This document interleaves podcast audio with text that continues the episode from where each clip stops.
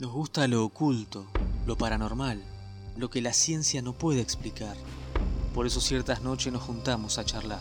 Somos nueve, nos encontramos en distintos países y siempre en nuestra mesa disponemos de un lugar más, el tuyo.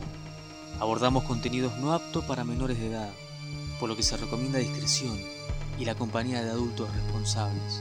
Recuerda que para más contenidos puedes encontrarnos en las plataformas de Instagram, Facebook, YouTube, Spotify y Twitter, como te atreves a dormir, donde podrás enviarnos tus experiencias. Muchos de nosotros, amantes del terror, del misterio, de las leyendas urbanas, algunos más nostálgicos, algunos más ochentosos por ahí, algunos noventosos, me van a saber entender, tenemos nuestra biblioteca, nuestra biblioteca con nuestras mejores series, nuestras mejores películas, con nuestros mejores libros de misterio, terror y leyendas urbanas. Hace unos días atrás, Luciana, quien va a ser la protagonista de hoy, me contactó y me dijo, ¿cuándo va a ser el día que pueda contar alguna historia ante el, el selecto grupo de los nueve? Y hoy, casualmente, es el día. Así que Luciana, nuestra protagonista, al igual que algunos nostálgicos como, como, nosotros que tenemos nuestra biblioteca, ella tiene sus propios recuerdos y experiencias paranormales. Así que hoy eligió la historia que nos va a contar esta noche en este podcast. Una vez más, en Te atreves a dormir. Bueno, le damos la bienvenida a Luciana. ¿Estás por ahí? ¿Nos escuchás? Hola, sí, buenas noches. Hola, ¿cómo andas? Sí, buenas noches o buenos días, o en el horario que la gente nos está, eh, nos está escuchando, pero bueno, si es de noche mejor porque le damos un poquito más de misterio. Bueno, Luciana, queremos empezar en realidad, obviamente, preguntándote tu edad, dónde trabajás, si nos querés contar un poco de, de, de, tu vida, los datos que solemos preguntar a todos primero. ¿De dónde sos también? Bueno, eh, soy salteña, ya varios mm. años dando vuelta por Argentina. Eh, actualmente vivo en un pueblo en el interior de Buenos Aires. Tengo 35, 35 años y trabajo como técnica de seguridad y higiene en una multinacional. Eh, tengo dos hijos y, y bueno, y dos perros.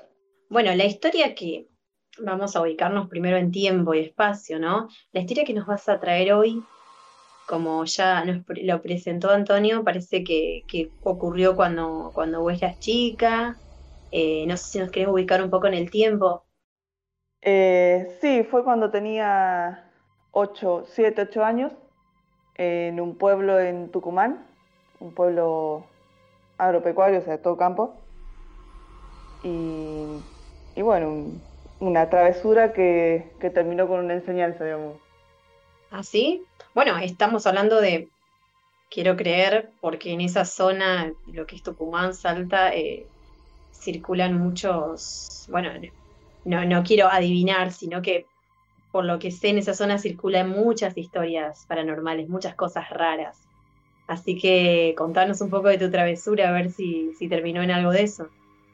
Eh, sí, sí, hay muchas, muchas historias, yo tengo muchas historias relacionadas a mi familia, muchas cosas hemos vivido, eh, un poco relacionadas a la leyenda y otras cosas.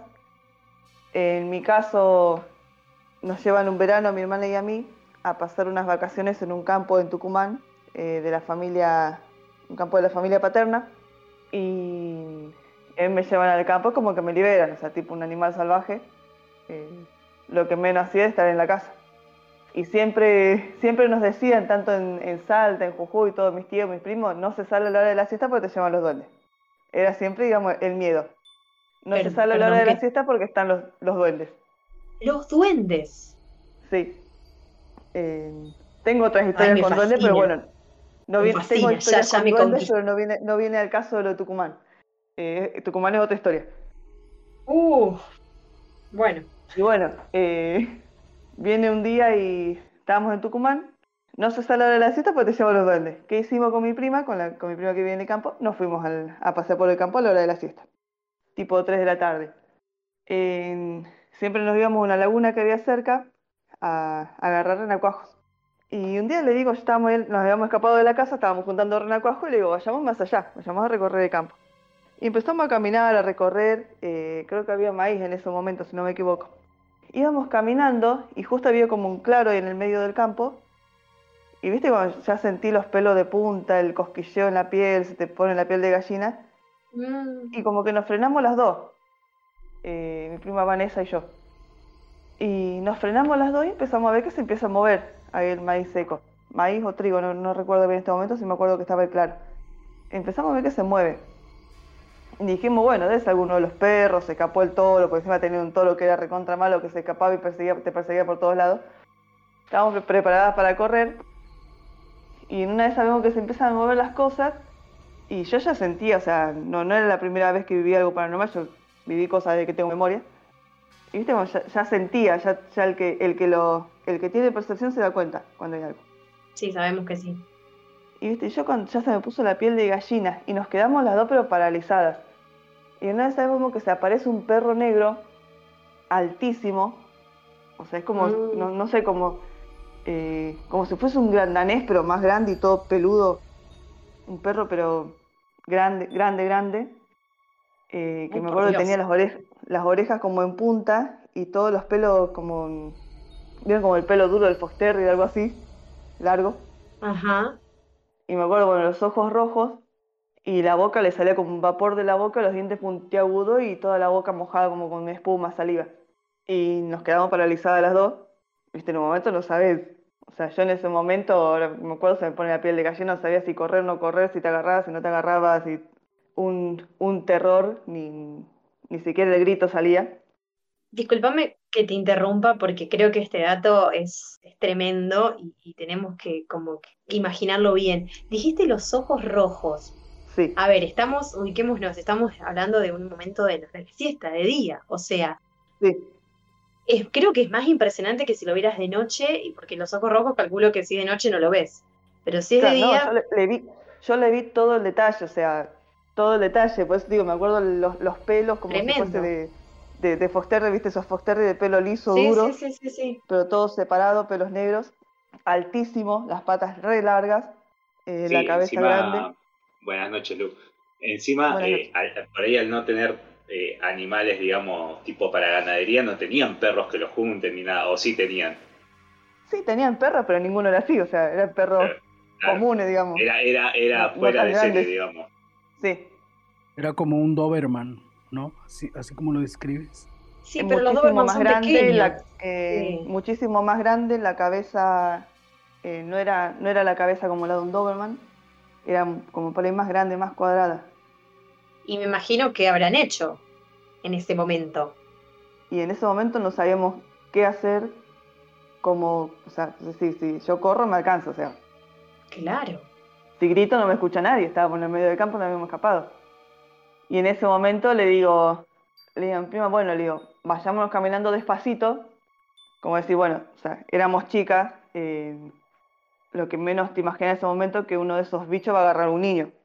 Claro, no, no, nos sí. vayamos caminando despacito y empecemos a rezar, y el perro nos miraba. Nos miraba, nos miraba, pero se había quedado ahí parado en el, en el claro sin moverse. Y en ese ¿Ustedes momento empezamos a...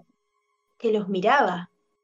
Sí, Ah, no los corrió ni nada, o sea, No, no, nos miraba y yo no, o sea, me acuerdo bien el, eh, la boca abierta y el, y el jadeo que hacía, que salía como un vapor, le salía de, la boca. tremendo. Encima imagínate que en pleno día que se vea el vapor incluso del, del jadeo del animal, Claro. es totalmente, es de película. Más acordar a, a, Sí, mm, sí. la serie de, de Haunted Latinoamérica, hay un episodio donde Mirá. hablan de las apariciones del diablo, donde también es igual que esto, la, la abuela, que era toda bruja mística, le dice al nieto o a la nieta, no me acuerdo, que no salga a la hora de la siesta, pero era en Semana Santa, donde supuestamente el diablo tenía vida ahí libre para eh, circular por la ciudad y hacer lo que se le antoje. Y la manifiestan eh, a través de un perro similar así también. Es muy, muy de película. Sí, yo estuve leyendo un poquito de, sobre el familiar y en muchos relatos dicen que tira fuego por la boca y por los ojos. Así que por ahí el vapor tenga que ver después. Después voy a hablar un No. poquito más de, de lo que estuve leyendo, pero tiene algo que ver con eso, ¿no?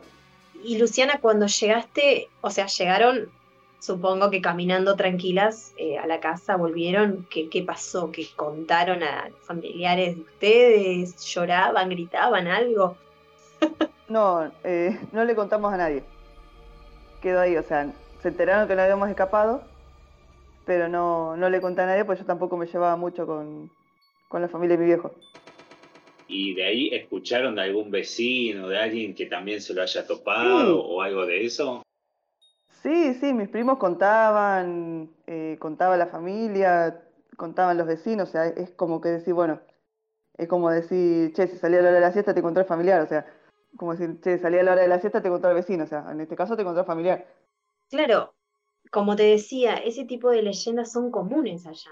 Quizás nosotros, acá no- Sí. yo por lo menos estoy sorprendida porque acá no se escuchan esas cosas, se escuchan otras cosas y un poco medio que, que estas zonas así de eh, todo lo que es el norte, sobre todo, bueno, también supongo que el sur del país, se escuchan un poco estas leyendas, pero nunca, nunca lo, lo- lo escuché de esto en particular y a la hora de la siesta, por ejemplo.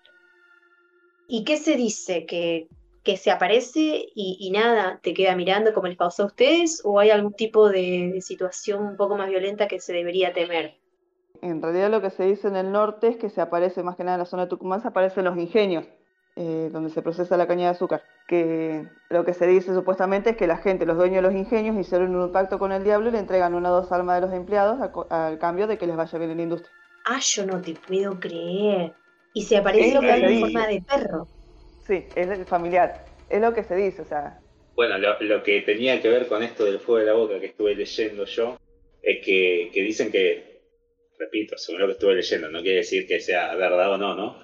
Pero que tenían en las fábricas muchos accidentes con las, vamos a decirle prensa, no sé cómo se llama, donde meten la caña y, y la aplastan y la trituran. Tenían muchos accidentes de gente que accidentalmente se, se lastimaba con esa máquina. Una vez que te metes en tres o dos rodillos, te destroza todo, ¿no? Y por otro lado, eh, también con las calderas, que la gente por ahí se quemaba con las calderas y también lo mismo. Entonces ahí se tiene que ver el mito con eso de que te agarra un- un- una especie de lobo salvaje que te agarra y te destroza como, como si fuera la prensa. Y por otro lado, el tema de la llama de la boca y de los ojos que supuestamente quemaba cosas y que tiene que ver con la caldera, ¿no? Eso dentro de lo que intentan explicar o darle como un lado lógico a la, a la existencia del Sí. familiar, ¿no? Sí, en realidad, digamos, eh, yo más allá de, de todas las experiencias que, más allá de la, de la vida diaria, digamos, de todas las experiencias que viví, que vivo, soy una persona demasiado lógica, más allá de, de todo, o sea, siempre le busqué la lógica a absolutamente todo. Pero bueno, o sea, no un, un perro con los ojos rojos, con, te tira un vapor por la boca, gigante, inmenso, o sea, no, no tiene mucha lógica que digamos, no, no le pude encontrar. No, seguro. ¿Y El, el- el que no lo vivió siempre le busca el lado lógico. Ahora, el que lo vivió, notó que es algo paranormal, es imposible que le vea el lado lógico porque lo vio. Entonces es como que Sí. siempre, siempre está esa, esa lucha, ¿no? Entre los que no lo vivieron y le buscan el, el lado racional y los que lo vivieron, que están seguros que, que, que existe y que anda por ahí merodeando, ¿no? Es- es- está bueno el, el estudio que hace la gente que no cree y el estudio, eh, y el estudio de la gente que, que lo cree, pues lo vivió, ¿no? Que está bueno eso, el contraste. Quiero invitar a la gente, yo en persona, porque lo estoy haciendo yo, lo voy a confesar, a que entren en internet y busquen a esto del familiar. Y realmente por todos lados aparece esto que están contando lo de la fábrica. Algo hay porque absolutamente en todos los portales de, de internet en los que estoy chusmeando ahora aparece. O sea, increíble. Es que ahora se, se está viendo en Salta. Eh, Ahora no tenía ni idea de en Salta de que los están viendo y los salen a buscar por los campos. Ah, escuché algo el otro día. O sea, lo salen a buscar cre- creyendo que es algo que pueden matar así de con un arma o, Claro. qué. Sí, los salen a buscar pues, creyendo que es un perro o que lo pueden matar, qué sé yo, es un... El familiar es familiar, un perro un perro. ¿Y qué probabilidad hay, pregunto yo, como, porque esa es la, quizás la, la parte de la leyenda que circula más acá en la zona de Santa Fe, Entre Ríos, qué semejanza, bueno, no, semejanza no, pero físicamente, digo, puede llegar a confundirse con el lobizón o algo así, o no? ¿No ha pasado? Creería, creería que no. No, además, el lobizón se El encuentra de noche, ¿no? lobizón, el lobizón, digamos, más allá de, de tener una historia distinta, eh, no, Mm, sí. no es algo demoníaco primero y principal. Y las características con, la de- con la- con las que los describen no coincide con el familiar. Ah, no. O sea, No. Claro, yo cuando me, me describías recién lo del familiar, automáticamente lo asocié un poco creyendo que es así al lobizón, físicamente. pero bueno, no sé, supongo que viste que el tema del lobizón va variando un poco la descripción de acuerdo a la zona. Hay, hay gente que lo ve parado en dos, en dos patas, hay gente que, que no, no sé. Es como que a mí me dicen perro y yo automáticamente digo lobizón. Automáticamente lo asocio. Por eso para mí esto de, del familiar es... Pero porque estoy acostumbrada a escucharlo. Te digo, es mucho, es mucho peor el familiar. hay muchos relatos de gente, de experiencias de gente que eh, relatan haber visto el lobizón o que llaman el lobizón en plena ciudad, plenos suburbios, y lo relatan también como un perro flaco, grandote, más alto que un perro normal. No sé el detalle de los ojos, pero sí dicen que como que más lánguido, más largo, con garras y dientes totalmente enormes en relación a cualquier tipo, un grandanés, pero mucho más grande todavía, en tamaño, flaco, y es muy similar al, justo iba a ser la misma pregunta, ¿qué diferencia hay, digamos, entre un lobizón y un familiar? Más allá de, digamos, que sí, no sea la vista, pero digamos, en teoría uno es una persona y el otro ya, digamos, es como, como comentó en un principio, la, eh, una forma eh, demoníaca que adopta la, forma de perro. Claro, una, cosa es más, tiene origen humano, que por X motivo tiene esa maldición, y otra cosa ya viene eh, de un origen infernal, digamos, ¿no? Yo entre las cosas que estuve, que estuve leyendo, contaban que por lo general, bueno, en, el momento en que surgió el mito del lobizón, no había algo que regule la, forma de trabajo y eran como prácticamente esclavos, ¿no? La relación entre el, amo y el sirviente era como muy fuerte y tenía un sistema de economía que hacía que todo el tiempo el trabajador tenga que trabajar más para poder saldar sus deudas, ¿no? Entonces se, comentaba que, que, bueno, el jefe, el dueño de la fábrica, hacía un pacto para que aparezca el lobizón, como contaba recién Lu, y que bueno, entre tantas cosas, uno de los mitos decía que eh, había una sala donde estaba el lobizón, el lobizón, el, familiar, perdón, y que ahí cada tanto iba uno de los trabajadores y bueno, desaparecía. Y entre tantas cosas, eh, comentan que al lobizón, al, la tengo con el lobizón, me, ya me hicieron confundir, al familiar, Familia. lo... sí, culpa tuya, eh, al familiar, si te cruza, te liquida, a no ser que lleves un rosario y creo que una estaca era, no recuerdo bien, que otra vez, ¿no? Como que la religión siempre te, te, salva. Y me parecía interesante porque también nombraban que muchas veces a los trabajadores que como que se querían revelar casualmente eran los que más ricos eh, sabían para el apetito del, del familiar, ¿no? Eh, y después leí que el mito como que se diluyó un poco en el tiempo y qué casualidad que cuando empezó la dictadura eh, resurgió con todo este tema de, de gente ah, desaparecida que se lo llevó al, el familiar. Y en muchos lugares donde por ahí son como más creyentes y seguidores a estos mitos, es como que resurgió el mito con mucha más fuerza hasta que, bueno, después, eh, cuando caímos en cuenta de, de, la dictadura y de la desaparición de gente en todos lados, dijeron, bueno, puede ser que no sea el familiar. Pero volvemos a lo mismo, ¿no? Es, es gente que intenta buscar explicación a estos, estos mitos y, leyendas y, por otro lado la leyenda propia que, de gente que lo ha vivido. Hay un montón en internet, eh, hay un montón de relatos de gente que se lo ha cruzado, así como Lu, y que, que cuenta su experiencia. Y hay, hay un montón que son absolutamente iguales, que lo escriben igual. Y hay, encontré un par que eh, describen un familiar sin cabeza, que a mí me llamó la atención, porque digo, como en, unos mitos, en, unas historias larga fuego por la boca, o, que quema por la boca, vapor, el vapor que dice Lu, y en otros anda sin cabeza, lo hago es re extraño. Pero sí esto del, vapor por la boca. En, todos los relatos, que incluso eh, eh, los que decían que no tenía cabeza, largaba por el cuello, digamos, cercenado el, el vapor. Entonces, eh, con el fuego tiene mucho que ver, ¿no? Creo que todos nos estamos haciendo una imagen mental de lo que acaba de describir Darío y es tremendo. Imagina, que si te aparezca sin cabeza, peor que si lo vieras con los ojos rojos. O sea, horrible. Lu, me quedé pensando en algo. Eh, no sé si vos hoy en día soles visitar otra vez, eh, seguís yendo a, ese mismo lugar o seguís hablando con gente de ahí y te, siguen comentando esta leyenda o si se lo sigue viendo o se sigue, sigue pisando fuerte el mito o como dijo Darío, ya medio que se diluyó el tema. Eh, no, ahora hace, hace varios años que, que no se habla, por lo menos en la parte de Tucumán, sí resurgió ahora unas semanas en Salta. Mira vos. Bueno, supongo que la gente más grande que vive en esa zona debe seguir diciendo lo mismo lo de la hora de la siesta. Sí, sí, eso lo dicen siempre y asustan con eso, pero bueno, tiene también cierto, cierto grado de, de realidad también. Claro, para colmo es zona de, de mucho bosque, monte, o no, bueno, la verdad que no, no tuve la fortuna de conocer Tucumán, pero tengo entendido que sí. Así que calculo que quizás un poco, además de que quizá, obviamente no, no estoy diciendo que no sea cierto, que no puede haber algo de verdad en todo esto, supongo que también se usa un poco para que los chicos o los niños no, no se internen en los bosques o no. Claro, o sea, eh, bosque no hay, lo que hay son montes. Y Montes, se usa perdón, más que nada, digamos, sí. para, para asustar, pero bueno, todo, mi- a, mi, a mi mamá también la asustaban con lo mismo y así le fue también y, y cier- cier- ¿Ah, en sí? cierto grado tiene algo de realidad, sí. ¿Nos querés contar algo de eso? Espérate que aquí tengo una preguntita cortita. Ah, dale, dale, dale, dale.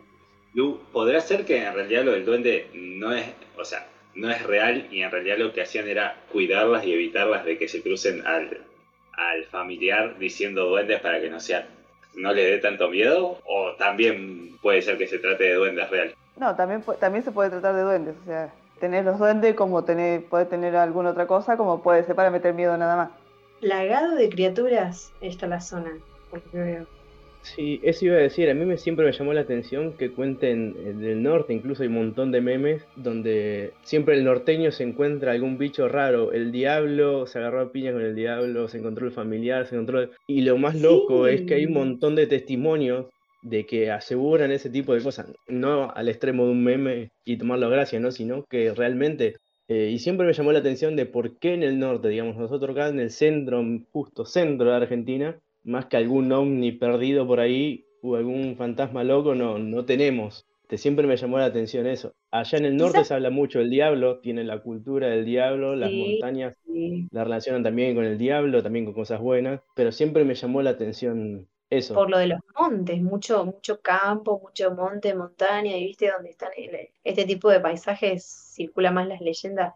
Puede ser por eso, no sé de qué otra forma No, además en, en, en el norte, en el norte tenés muy, muy mezclada la cultura católica con la cultura de los pueblos originarios. Exacto, tenés Y razón. tenés a la, tenés a la gente, yo vengo de, de familia católica, de, de familia de brujas, descendientes de pueblos originarios, o sea, es toda una mezcla rara, digamos. Ah, claro, claro. Eh, qué Está muy, interesante. muy, mez- muy mezclado el catolicismo con todos los ritos de los pueblos originarios. Se respeta mucho, más allá, digamos, de, de decir, bueno, eh, se sigue el rito católico, se respeta mucho lo que es la Pachamama, el cuidado del medio ambiente, las entidades. Qué lindo. Bueno, yo digo qué lindo, pero me parece, me parece todo, todo un, un mundo maravilloso esto de las criaturas, la, la- magia los pueblos originarios. Hay mucho, mucho para aprender de ahí, mucho para, para investigar. Así que creo que, que si nos ponemos a hablar con Lu tenemos, tenemos para rato duendes y mucho tipo de otras criaturas. No sé si sea alguna otra más. ¿El, el pombero también es de esa zona o no? La verdad que no sé, de bombero nunca escuché. Ah, no, no es de ahí. No, creo que es más al norte, más tipo Misiones, Corrientes, más para allá, Ah, para el lugar donde ah, tenés más, más, más selva, más monte, más todo. de re- para ese lado. se ve que para, para lo que ese lado no se fue. escuché, historias de mi familia incluyen duendes, la luz mala, Uy, sí. demonios, fantasmas, casas poseídas, ¿qué más? ¿Qué No les mentí cuando le dije que tenía una biblioteca de, historias paranormales. Ay, no no, les no, no, mentí. no, no, no, no. No, no, tremendo. Re normal. Sí, vamos sí, a aprovecharla ve. para más de un capítulo. Si, si no le molesta y si se siente cómoda, creo que la vamos a llamar más de una vez, ¿no? Claro, no, no sé si, si realmente, viste, como que le quiero preguntar todo de ahora, porque ya que nombró tantas criaturas, es como que ahora me intriga lo de los duendes, también lo de casas por ahí que escuché embrujadas también. Pero podemos ir, ir, ir dejándolo para muchos capítulos. Pero la verdad que, que hay de todo para que nos cuente. No, totalmente. Y, vi- y viniendo como veníamos con el tema de apariciones demoníacas y demás, creo que es genial. Hay muchos registros de fotos, de celebraciones y demás vinculados justamente al fuego, donde hay mm, presentaciones demoníacas, digamos, si se quiere decir, de diablos y cosas así. Y en el norte tienen una fuerte tradición con respecto al diablo.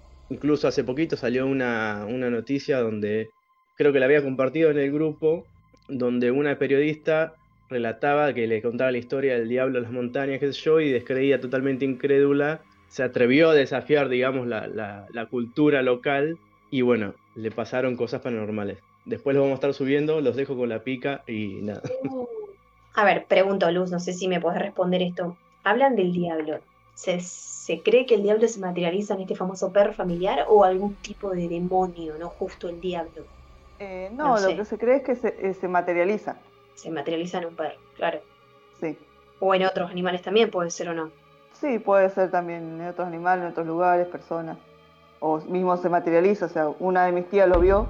Lo vio y, y cómo era. Y cómo era, le preguntaba, ya estaba re intrigada a ver cómo era el diablo. Una de mis tías andaba, andaba re perdida, andaba, había deja- o sea, se había como, como perdido, se había alejado hasta de los hijos y vivía en la joda, vivía como, como buscando, digamos, el punto de quiebre de su vida.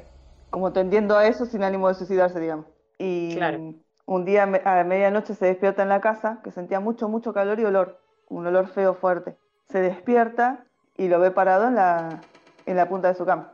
Así como, como se dice, digamos, las patas de cabra, los cornitos, las, las uñas, los dientes Ay, no, no, puntiagudos. no. Y mi tía ahí se pegó flor de susto, justo tenía en la mesa de luz un rosario que le había regalado mi abuela, y de ahí en más empezó a rezar, nunca más se alejó del rosario. Y cuando empezó a rezar, eh, se calmó el asunto, digamos, Ahí sí, desapareció. ahí se fue. Se, ri- se, se pegó una carcajada y se fue. Nunca supo qué quería, qué, qué buscaba él, ¿no? No, pero si ustedes por ahí investigan mucho en Google, van a ver que en la época del desentierro del, de- del diablo en el carnaval, cuando se arman las carpas, eh, hay mucha gente que da testimonio de que lo vio de esa manera. La, la forma más que más se lo ha mm, descrito, ¿no? No, no Sí. es el típico hombre en traje que te aparece. No, Viste que también se dice que, que te engaña de esa forma, como con figura humana, sí, pero parece que acá aparece eh, en todo su esplendor. Ah, sí. no, por favor. Sí, pasa que es un ser que se representa como quiere, en teoría, con el poder que tiene. Claro, Eh, claro. hay teorías que, que dicen que el familiar es, eh, es él o es un- una mascota de él, pero también hay muchas teorías que dicen que es él, representado en forma de, de can, digamos, porque no sé si es un lobo, un perro, que, como que entra, en qué categoría entra, ¿no? Tremendo. Otra, otra de las cosas que, que he leído por ahí de, con, con respecto al, al familiar, vuelvo un poquito al tema, es que decían que si, si alguien se lo cruzaba y lograba sobrevivir porque llevaba su rosario, era como que el, el dueño de la fábrica le daba una especie de indemnización para que no, que no cuente que se lo cruzó y que, y que sobrevivió, para que la gente obviamente tenga miedo y no, no se le revele. Para lo cual yo me pongo a pensar, y tal vez ese es un revoltoso al cual lo adornan con guita para que no haga, no haga ruido, ¿no? Como que trace ese paralelismo yo también entre, entre el mito y lo que pudo haber sido, ¿no? Que también lo A llevaban a una salita. No, no, no, pero digo, en en el mito de la fábrica, ¿no? Por eso te digo, sí, sí, no, por Eh, eso te digo, o sea, yo me fui caminando despacito para atrás y listo. Claro, sí. Eh, y no tenías rosario ni nada. Nada. ¿O sí?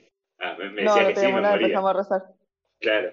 Pero bueno, el, el- el mito, el mito base, el, el que uno encuentra por todos lados cuando se pone a leer, es este, el de, el de la fábrica de, de azúcar, eh, los, los empleados esclavizados. Eh, no, no, no hay muchos mitos, eh, muchos relatos de gente que se lo cruza que no haya estado en, en esas fábricas, ¿no? Si bien hay, pero no son, no son la mayoría, ¿no? Tremendo, no, no- sé si, supongo que la gente cuando nos esté, como vuel- vuelvo a repetir, cuando nos escuche va, a googlear un poco esto, porque creo que no es un tema muy conocido, por lo menos yo nunca lo escuché, lo reconozco. Y, y realmente todos los datos que, que estoy leyendo coinciden mucho con lo que nos acaba de contar Lu. Me picó mucho la curiosidad, me, me encantaría que, que, que se- que el, que el tema siga, que en, en otro capítulo con más con más relatos o, o más apariciones, no sé. Lugo, por las dudas, no. Bueno, dijiste que, que lo comentan tus primos, tus parientes también lo han visto, pero conoces mucha gente que lo vio o que cuenta coincide con tu descripción. Sí. Ah, divino. O sea, viste que por ahí pasan los años, más cuando sos chiquito y te pasan estas cosas, que por ahí vos decís, bueno, era chico. Claro, totalmente. Y yo pensaba, por ejemplo, con la persona que estuviste ahí, ¿nunca más hablaste sobre el tema? ¿O es un tema que no se toca? ¿O, o por ahí en reunión familiar y nos acordamos, sí, cuando vimos al familiar y, y queda ahí? ¿O, o murió el tema en ese día? No, murió en ese día porque tampoco, tampoco volví a encontrarme con esa parte de la familia, digamos. No, digo, o sea, con, con esa parte de la familia que es paterna no me volví a encontrar, o sea, con la parte de la familia materna sí. Y siempre nos- cuando nos encontramos, che, ¿te acordás cuando viste esto? ¿Te acordás cuando viste el otro? O sea, es digamos como charla de sobremesa.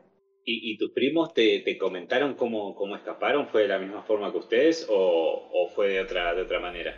Eh, no, lo mismo que me dijeron, rezando, o sea. Ah, eh, lo, primero que tienen que hacer es rezar. Sí. Ah, en ese momento se acuerdan todos de rezar. Claro, sí, sí.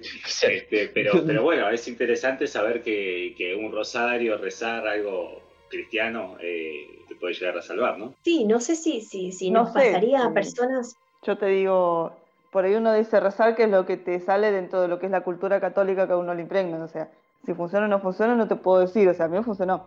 Si es la solución, no sé. Claro, sí, sí. Y, te hago otra pregunta. ¿A, tus primos les pasó a la misma edad tuya? Pues también por ahí tenga que ver el tema de la edad, ¿no? Por ahí. Eh, no, eran más grandes. Ah, no, está perfecto. Pues digo, no, por ahí como, son chicos, si los llega a casar no se llena y por ahí si, si se encuentra con un adulto no lo perdona. No sé, pienso, ¿no? En, voz alta. Claro. Porque eso me quedé pensando, ¿por qué el, si era el diablo realmente en un perro? No es que me estoy tratando de poner en la cabeza del diablo porque va a ser imposible, pero digo, ¿por qué se habrá quedado mirándolas si simplemente la, la idea era esa, vigilarlas o decirle, hasta acá y se vuelven a su casa a dormir la siesta, tal como se supone que deberían hacer. ¿O qué? ¿Me explico? Es como que vos decís, ¿por qué se quedó mirándolas? Porque realmente supongo que quizás solo quería asustarlas. Si, si la leyenda es así. No, no, no generábamos ningún interés, digamos, más que asustarlas. Claro, más que asustar. El diablo sabe que con solo aparecerse de esa forma con ojos rojos ya cualquiera se asustaría, ¿no? Adulto, niño, lo que sea. Tremendo. Bueno, chicos, no sé si yo, en realidad tengo muchas preguntas para Lu, pero tengo miedo de irme del tema, porque ya que habló de eso del desentierro del diablo me, llegó, me, me, causó mucha intriga. No sé si, si podemos hablar también un poco de eso, porque yo, por ejemplo, tampoco sé lo que es. Pero ya que estamos hablando del familiar, que se supone que es el diablo, el desentierro del diablo supongo que está familiarizado con eso. Una aparición una aparición más, digamos, una forma más de... ¿Ah, sí? A mí siempre me llamó la atención, por ejemplo, al diablo cristiano que se lo dibuja con fuego, en, cuero, qué sé yo y qué más. El desentierro de diablo es más justamente un carnaval, digamos. El diablo es como más, no sé, desconozco y hablo desde mi perspectiva.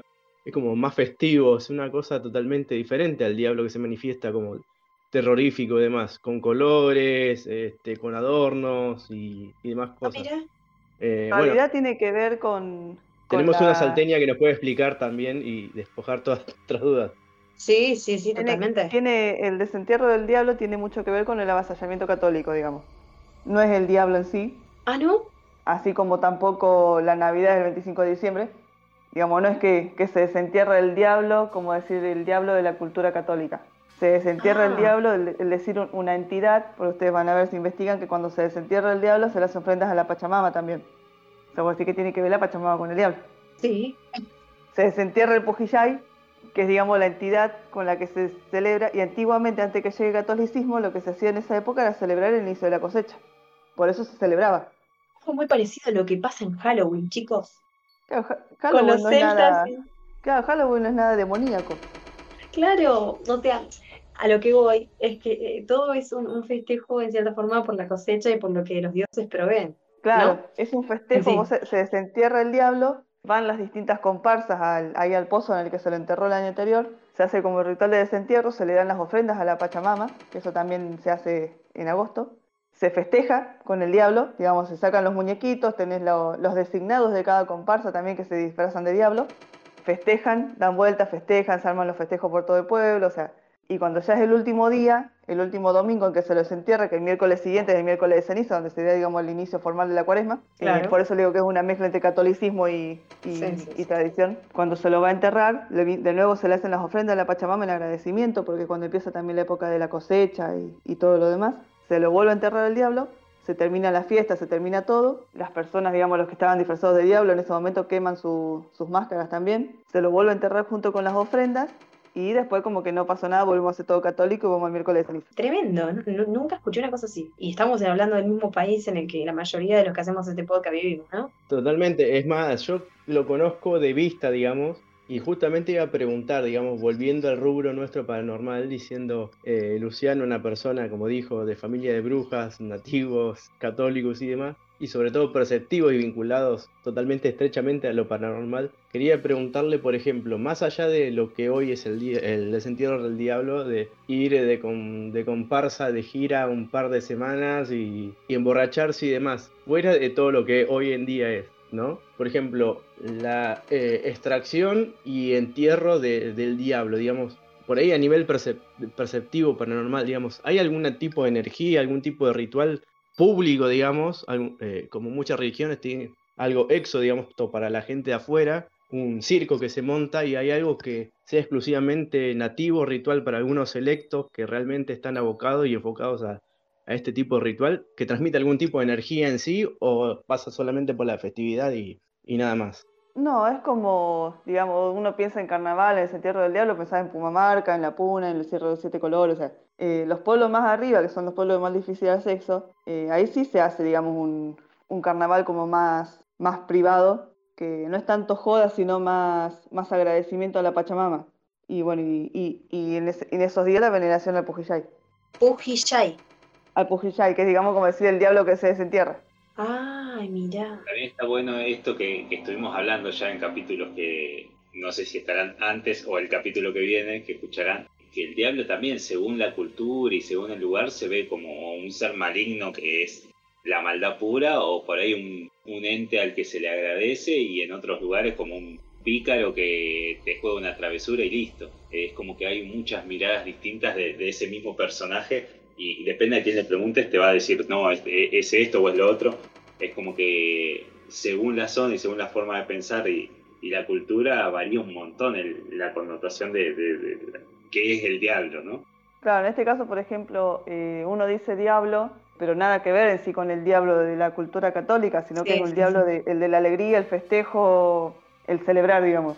Wow, o sea, está genial que aclaremos esto por la gente que nos está escuchando y que es realmente católica, que va a quedar diciendo, ¿cómo alaban al diablo? Ya no, bueno, van, van a tratar esa parte de satanismo, viste, que automáticamente vos hablas del diablo y de algún tipo de, ritual y supongo que lo, lo, lo relacionan con el satanismo al, toque, ¿no? no hay mucho. Y yo supongo que habrá pasado, Luciana, no sé si en esa zona, obviamente la parte más católica, lo que pensará de esto. Sí, en realidad, digamos, el catolicismo lo que, lo que hace es, no sé si algún católico, pero lo, lo, que hace generalmente el catolicismo es, tapar culturas, poner parches, digamos. Sí, sí, sí, sí. Eh, vamos, vamos a poner parches y digamos que esto es el diablo, punto. Eh, se termina el domingo, el miércoles vamos a toda la iglesia a ponernos la, la cruz de ceniza en la frente. Sí, sí, sí. Lo mismo con todas las fiestas, o sea, por ejemplo, yo, yo les mencionaba Navidad. Eh, Navidad lo pusieron ese día por una cuestión de tapar la fiesta de lo que era el solsticio. Exacto. Por eso se puso el 25 de diciembre. O sea, y en este caso lo mismo, o sea, es, querer tapar las culturas tradicionales con ritos católicos. Sí, explicamos eso también un poco el otro día con lo de lo de Halloween y después el Día de Muertos y, pasa también un poco lo mismo. Claro. Fíjate que precisamente ayer estaba viendo un video en YouTube de un canal que sigo y hablaban precisamente de el origen o la evolución del, del diablo que, que, conocemos hoy en día, ¿no? Que es la figura pues del vato con cuernos, este, con cola, con patas de cabra. Y lo que explicaban así a grandes rasgos y que me acuerdo es como que esa figura que ahora tenemos por el concepto del diablo, pues una mezcla de todo, ¿no? Tanto de demonios primitivos como de Pan, eh, Hades, sí. Balcebú, creo que es originalmente Balcebú, este, Lucifer, como que es toda una mezcla de, todos esos, personajes que, que derivan en el, en, el, diablo, que conocemos hoy en día, ¿no? En esa figura. Eh, un poco la explicación de cómo se construyó históricamente, según el punto de vista de historiadores, ¿no? Obviamente que leemos un poco, eh, cómo, se construyó y cómo se llegó a, bueno, el diablo es esto, este es el villano para tu religión eh, que es un tema re interesante también con un montón de teorías, ¿no? Yo quiero siempre hacer la aclaración a la gente de que no estamos del lado de ningún dios ni de ninguna religión en particular, simplemente nos ponemos en un lugar neutro y queremos darle un poco de, del punto de vista de, todos los lados, porque siempre creo que es interesante. Yo en particular, hasta hace poco no sabía, y acabo de enterarme estas cosas, lo del diablo, esto del desentierro del diablo, lo del familiar es todo nuevo para mí porque no lo sabía, no sabía que se lo tomaba de esa forma el diablo. Creo que está bueno que la gente también un poco aprenda cómo se lo ve dentro de un mismo país en otras culturas. Si nos ponemos a pensar, de Salta, de Tucumán, no estamos tan lejos. sí en distancia, pero estamos dentro del mismo país y sin embargo a todo esto lo están viendo de una forma totalmente diferente. Y está bueno, eh, si bien no lo vamos a incorporar y si bien no vamos a cambiarle la mente a nadie, que no es la idea tampoco, eh, está bueno que se conozca un poco, por lo menos desde mi punto de vista, está bueno que conozcamos un poco cómo lo ve otra, otra gente y, si sirve un poco para replantearnos las cosas, está bien, lo digo, juzguenme, me parece genial. Acá doy un poco una, una, opinión personal, pero, pero creo que está bueno que, que, otras personas nos traigan como me está pasando a mí ahora con, con Luke, que nos traigan otras ideas y otra forma de pensar un mismo ser. Si lo vemos desde el punto de vista católico, el diablo también es hijo de Dios. Sí, sí, sí, sí. y, existe porque se lo permite. Bueno, no sé, es una idea mía tirada de la cabeza, ¿no? De los pelos. Pero eh, existe porque Dios quiere que exista. Sí, sí, sí. Es funcional a la causa, digamos. Claro, tal cual. Eh, como quizás nos va a tocar un día traer una persona que nos hable de satanismo y, nos va a dar una charla parecida y nosotros vamos a tener que decir, bueno, esta, esta persona que tiene esta visión del diablo y no tiene por qué estar mal tampoco. Claro, pues paralelamente hablando de esto, eh, como decís vos, los exorcismos existen y hay un procedimiento y todo, y hay algunos que a mí me hacen ruido que digo, che, esto parece posta. Entonces decís, bueno, y, ese sí no es, no es el diablo simpático de los rituales ni el diablo picaresco, es un diablo poderoso, digamos. Entonces eh, es como que hay de todo un poco, ¿no? Sí, en realidad yo les, les digo, o sea, una sola vez me encontré en un viaje astral con una entidad fuerte, fuerte, que me dolió, me dolieron los huesos hasta, hasta los huesos, hasta la punta de los pelos me dolieron como 15 días. Que algo, algo grande existe, existe. Sí, seguro. Eso no, no lo discutimos, como está el bien, está el mal, como está la energía buena, está la energía mala, como se llame eso. Pero bueno, también creo que hay cosas que creo que, que todos los que nos estamos dedicando a esto, no, no, no hablo profesionalmente porque no lo veo así, pero ya sabemos que hay cosas y nos van a seguir apareciendo cosas como hoy que, no entendemos y seguimos sin entender porque realmente todo esto que, que acabas de explicar del diablo y todo es como que los que no lo vivimos es como que quedamos ¿qué carajo? Me, explico para darle el respeto a, ninguna cultura, pero que es interesante, es interesante, por lo menos para mí. No sé si... Por lo menos... ¿eh? por, lo menos para nosotros es interesante. Somos nueve que les parece interesante. Y, ya salieron ya salieron temas como para como para unos seis capítulos. sí, sí, estamos anotando todo. Temón, eh, viajes astrales, es viajes astrales, seis universos. Viajes astrales. Yo, yo, yo, no sé ustedes, chicos, pero creo que la gente también vamos, vamos a darle, darle, darle un anticipo a la gente. No sé si Lu nos querés contar qué, qué, qué fue esto que viste, un poquito así, apenas, apenas. Un vistazo. Eh, yo vi una persona normal. Una persona normal. Una persona normal. Que cuando lo vi a los ojos me di cuenta quién era. Guarda con tirar nombres, ya les voy diciendo a todos. No, no, no invoquen nada, Cero nombres, cero nada. Ay, no me podés dejar así. sí, no, no, ya sé, ya sé, ya sé. Sí, sabes que no voy a poder dormir esta noche, Antonio. Eh, Ay, no, no, no. ¿Vos, Antonio, decís que si lo nombramos se no, nos puede pasar algo? ¿Eso es lo que estás queriendo decir? No, las palabras tienen mucho poder. Puede que pase algo, puede que no. Depende de quién, eh, qué le parezca atractivo, digamos, de la persona que lo nombre también. Así que guarda. a, eso, a eso te referís con no tiren nombres. Claro, no. Claro, yo hoy duermo solo, estoy solo, entonces estoy pensando en un Teletubby, ¿no? Como para que no me pase nada. Perturbador, creo que es son del diablo, güey. Ah, te no, no, te apareció. Después como lo cazafantasma te apareció un Teletubby maligno. Claro, no, no, me muero.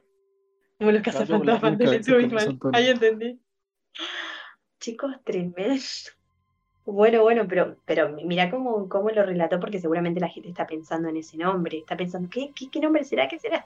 Así que está bueno como lo contó ella para dejar a todos con la intriga, incluso porque yo quedé ahí con... Pero bueno, está bien lo que dicen, o sea, dejémoslo ahí, si no hay que nombrarlo, no hay que nombrarlo. El innombrable como Harry Potter. Sí, eh, para toda la gente que, que esté escuchando, tanto para, para ustedes como para los que vayan a escuchar después, no se metan más allá de lo que conocen. No, sí, no, queda claro. ¿Vieron? El dicho, el dicho, el dicho ese conocido, la curiosidad mató al gato, bueno, en este caso es así. Por ahí no pasa nada, como por ahí pasa de todo. Sí, eso, eso mismo siempre aconsejamos y lo hemos hecho en el capítulo de juegos malditos y todo el tema de la Ouija y todo ese tipo de juegos que contamos un poco. Tengo, una historia con la Ouija también. ¿Qué más? y así vamos por el capítulo 25 y una vez más Lu nos viene a contar Y, eso que estoy retirada ahora hace varios años, así que imagínate. Les dije, les dije, tiene que ah. hacer eh, memoria y empezar a, a, recordar todas las historias y demás. Estoy retirada, o sea, sigo viendo cosas, pero ya nada. Vos como hoy en día, ¿cómo, ¿cómo te describís? Ya que creo que esto también tenemos la duda acá todos en el grupo, porque no sabemos que si vos de alguna forma por, por todas estas vivencias o esta sensibilidad decís que no te dedicas a eso, pero no sé si en algún momento te dedicaste y cómo te solían describir o cómo vos te, te percibís, también como bruja o qué. No, bruja no soy. Bruja no sos, claro. No. ¿En realidad bruja se le dice más a la que practica eso o qué? Pasa que bruja, en realidad digamos, mi, problema es con todos los rituales, o sea, mm. Yo, yo voy más al, al vamos. A mí no me interesa si tengo dos velas, una vela violeta, una vela negra, si te pongo una piedra, si hago una cruz de sal. O sea, esas cosas no me interesan porque yo soy más de energética, digamos, más, más a la energía. O sea, vamos a de uno y ya está. Sí. La energía, no la intención. Yo voy de una a lo que hay que hacer y punto. O sea, no, no me guío por rituales. Mira vos. Entonces es, es difícil decirme. Te hago una pregunta, Lu. Pues me quedé pensando en esta frase de no se metan en lo que no conocen, ¿no? Nosotros, eh, bueno, salvo Antonio, que Antonio es un poco más el entendido en el tema, estamos haciendo esto también sin saber, sin tener una protección, sin nada. El que nos escucha también le puede interesar el tema y, escuchar e indagar. Tengo dos preguntas. La primera, ¿el hacer este producto o el escucharlo puede traer algo negativo? Esa es la primera. Y la segunda, en caso de consumir este, estos tipos de podcast, que hay un montón, y yo veo videos y escucho y leo, cómo uno se puede proteger, más allá de no nombrar entidades, de no buscarlas, pero si te interesa el tema y te provoca algo, ¿cómo se puede proteger uno? ¿De qué forma? sí, sí, se puede contar eh, resumidamente, ¿sí? ¿no? Sí, sí. Digamos, por escuchar no te va a pasar nada. En la realidad, la cuestión está, digamos, cuando ya el escuchar despierta la pica de decir, che, vamos a ver algo, voy a invocar algo, o sea, me voy a leer una clavícula de Salomón, ahí te meten un quilombo ya. Claro. Si, si uno quiere indagar, si uno quiere investigar, siempre hay que ser consciente mínimamente, por lo menos aprender a protegerse. Lo más típico es, bueno, visualizo los, chakras, los, llenos de luz. Eh, ¿Qué tenés alguien al lado?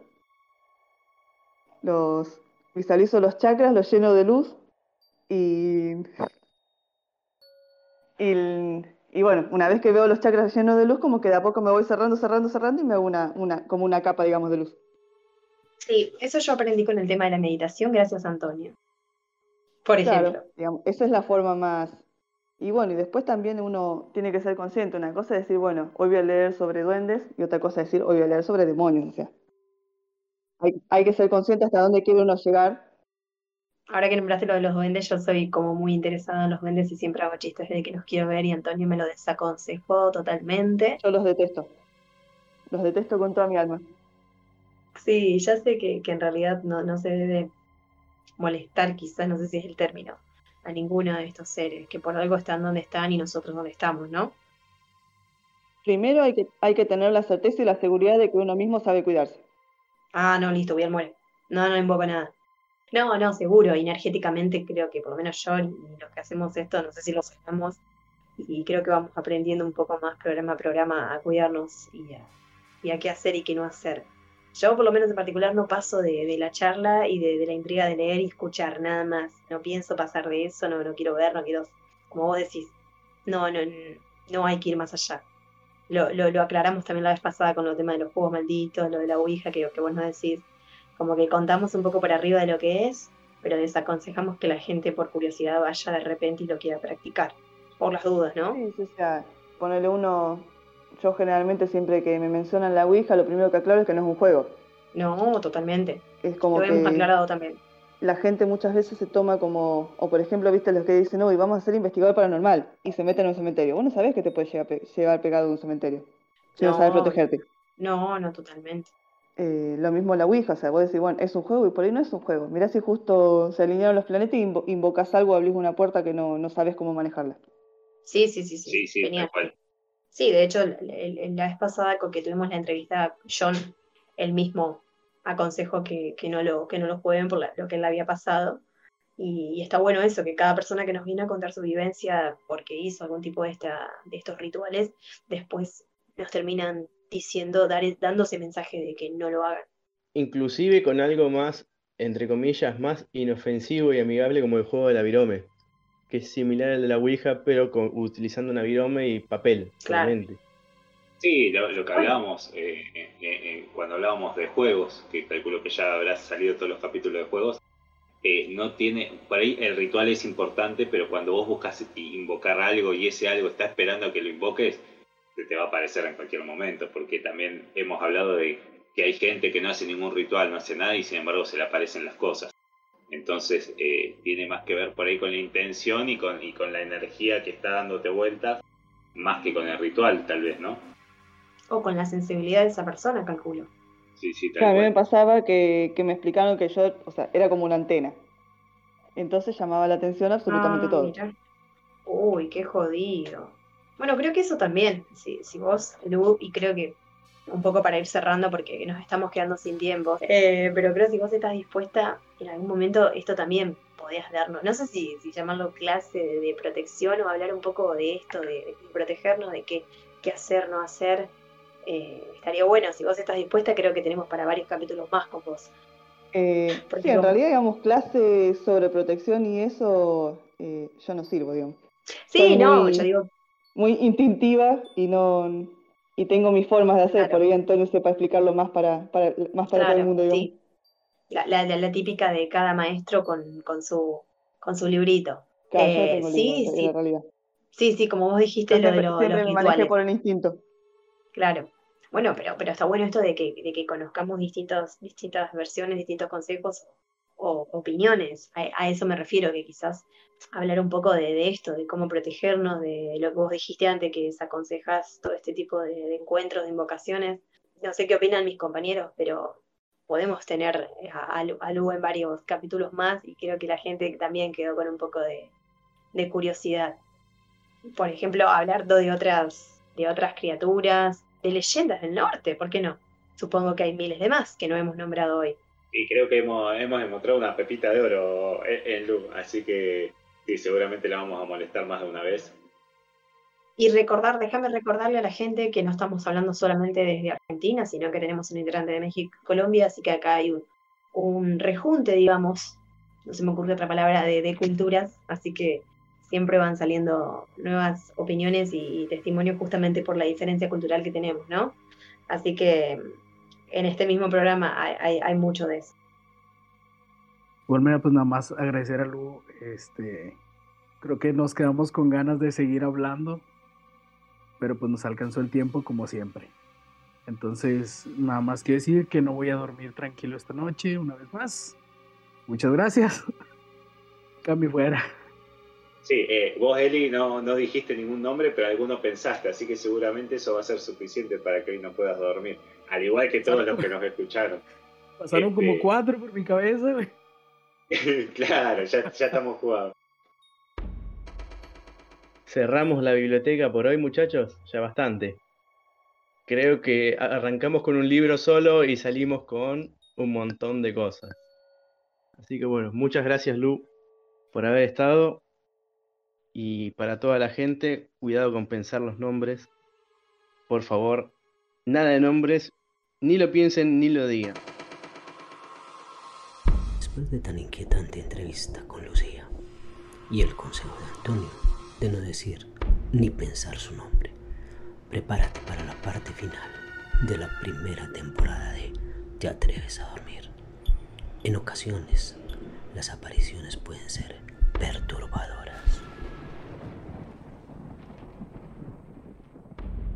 Y bueno, pues eh, la historia que nos acaban de compartir está excelente. Por ahí hubo, hubo algunas partes que me hacían recordar un poco a las, las historias que tenemos acá de los nahuales. Que ciertamente, que es más bien, si bien no es un representante del diablo en sí, o de este ser maligno, este, pues por ahí me, recordó un poco, ¿no? A, las historias que he escuchado de los nahuales.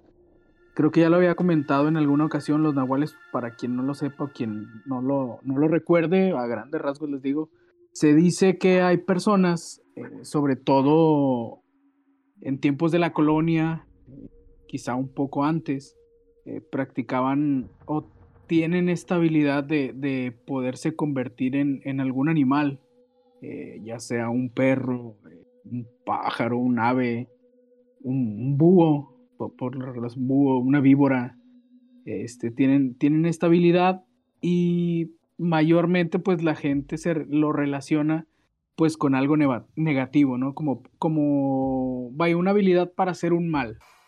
Así es como, como se maneja en, en algunas leyendas o relatos que yo he escuchado y he leído. Está muy interesante la historia de los nahuales. En, algún momento deberíamos de, retomar todo este mundo de, los nahuales que, les digo, pues se remonta a tiempos prehispánicos y todavía hay gente que, que sigue teniendo, que se dice que sigue teniendo estas habilidades, que pues lógicamente se pasan de generación en generación en familias que los ancestros pues tenían todo este, este tipo de conocimientos de hierbas y, este, no sé cómo llamarlo, sí, pues de este conocimiento, estas habilidades. Mayormente pues es gente que se ubica en el, en el centro y sur de México, tal vez por ahí en las costas, eh, Guerrero, Veracruz, eh, Oaxaca. toda esa área pues es muy rica en cuanto a, a todas estas leyendas, porque pues acá en el norte del país pues era un área desértica, vaya, casi, casi.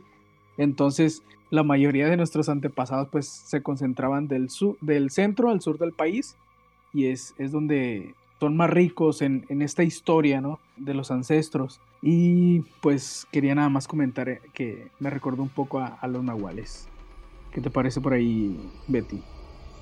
Sí, yo estaba pensando, no, no te quería cortar en realidad, pero cuando nombraste lo de de que muchas veces se le hace alusión con la serpiente, los búhos, este tipo de aves, recordé que en muchas, por lo menos hasta donde yo, yo averigüé, sé escuché, siempre al principio por lo menos al diablo se le hacía alusión a la, serpiente y a, de hecho a otros animales también, como nos, nos acaba de contar Lu, en este caso un perro o una especie de perro mucho más grande de lo normal. Y es curioso cómo se lo representaba y por qué en un animal y justamente la serpiente, que creo que es como de los primeros animales a los que se, se lo relaciona con el diablo. Se le relaciona, sí, sí, sí. ¿Sabes qué? Yo... No, no, porque iba a decir que tengo entendido que nunca se lo nombra el diablo en la Biblia como que la serpiente es el diablo, sino que la gente con el correr del tiempo interpretó que al decir diablo se hablaba, de, al decir serpiente se hablaba del diablo, pero como si diablo al principio en la Biblia nunca se lo describe físicamente tengo entendido. Con el correr del tiempo se le fue creando una apariencia que iba más un poco de acuerdo a la sociedad, a la política, a, los tiempos. Fue evolucionando su apariencia, tengo entendido. Pero en un principio siempre fue un animal, hasta donde yo creo recordar. No sé si alguno de ustedes me puede ayudar. De hecho, también fue un ángel, porque todos sabemos que al principio el diablo se lo describió como un ángel. Lucifer. Sí, Betty. Claro. Eh, de entrada era nombrado Lucifer eh, portador de la luz, justamente porque, bueno, ahí hay como un paralelismo, ¿no? Como el portador de la luz y se supone que cuando aparece en el, en el Edén eh, con, que se representa como una serpiente, como decís, los tienta a comer del fruto que tiene la sabiduría. O sea, el portador de luz trae sabiduría. Entonces es como que, tiene, tiene algo que ver ahí. Lucifer es mientras es un ángel. Después vas a ser el diablo, Satanás, Satanás, como quieras decirle. Pero yo estuve viendo, eh, estudiando un poco las palabras. Al principio no era Satanás, sino que era el Satanás. Y la palabra Satanás venía. ¿En serio? Sí, venía eh, como que era el juzgador, como que era el, que el que le decía a Dios, che, fíjate que este está haciendo malas cosas. Entonces ahí Dios iba y le, ponía el ojo para decir, a ver qué está haciendo este. Era como que era el acusador, el juzgador, y, tenía ese, ese papel entre los, los más importantes, ¿no? El vato eh, peina. Claro, era, era el botón de Dios, como decimos acá. Después, bueno, con el tiempo, él se le sacó y quedó como Satanás. Y después, bueno, lo que decís, ¿no? En base a la historia se fue modificando su visión según los tiempos que corrían y, y cómo se, se lo veía, porque incluso ha tomado estas formas hablando de de representaciones hasta forma de enfermedades, porque en varias pandemias se ha tomado como una imagen eh, la enfermedad como traída por el diablo, por pactos con el diablo, por encuentros, ¿no? Lo que me hace, me hace ruido es justamente eso, que realmente en la Biblia, vos te pones a leer cualquier manuscrito de esa época, calculo, ¿no? Que lo haya leído, ¿no? No se lo describe a él como un monstruo horrible. Es simplemente un ángel más que se reveló, que vaya a saber qué es lo que quiere decir la Biblia como se rebeló contra Dios, quizás no se acató a las normas. O sea, no, no quiero ponerme acá como defensora del diablo, pero me refiero a que quizás lo que ellos describen como un monstruo era simplemente un ángel rebelde que creía que él podía ser también lo mismo que Dios, lo cual puede estar bien o mal. Pero nunca se lo describe como un monstruo físicamente, a eso voy. Es simplemente un, ángel como eran los demás, rebelde. O sea, podríamos, estamos hablando de que quizás era un ser de luz con rulitos dorados, ¿no? Pero ojo, por ahí yo he escuchado que, digo, no, no sé si a lo mejor escuché mal o si estoy recordando mal, pero según yo recuerdo haber escuchado en, en algún lugar que los ángeles no eran bonitos. Por ahí Mira. tengo ese, ese vago recuerdo. También se escucha que las voces también eh, son de terror, las voces. Cuando, gente que los ha escuchado en teoría, e incluso los, angelólogos eh, te dicen que las voces no son, son como cosas medias eh, mecánicas, eléctricas, robóticas, y dicen que incluso cuando te hablan o los escuchas es como que algo que te da miedo. Ah, no, horrible. Sí, sí, creo que acá en el grupo hay alguien que no le simpatiza mucho Los Ángeles, pero bueno, quedará para otro momento tal vez. Ah, le estamos generando mucha intriga a la gente, la gente ahora quién sabe. Así que muchachas, cuando les digan que tienen voz angelical, cuidado. Puedes tomarse como una voz robótica. Sí, por ahí, y ahorita que decías lo de los animales de ti también, vi por ahí en algún lugar, no recuerdo dónde, precisamente pues, se le representaba como la víbora pero también se le representaba como, como un dragón, como una cabra, de murciélagos, por ahí vi también una imagen que mostraba algo como un, león, no sé si era un león, pero parecía un león, por ahí también recuerdo, que se le representaba, vaya, como que con esos animales que de alguna manera te generan pues un miedo, ¿no? O algo negativo, por llamarlo de alguna manera como que fue más eso, ¿no? De buscar algo que representara esa imagen para relacionarlo con algo que, te diera miedo, ¿no? Sí, fíjate un detalle, las víboras y los dragones se supone que al ser reptiles son de sangre fría, como que algo seguramente tendrá que ver eso, ¿no? Después ya, bueno, los leones, los murciélagos ya es otro cantar, pero creo que tiene que ver por eso, con eso también.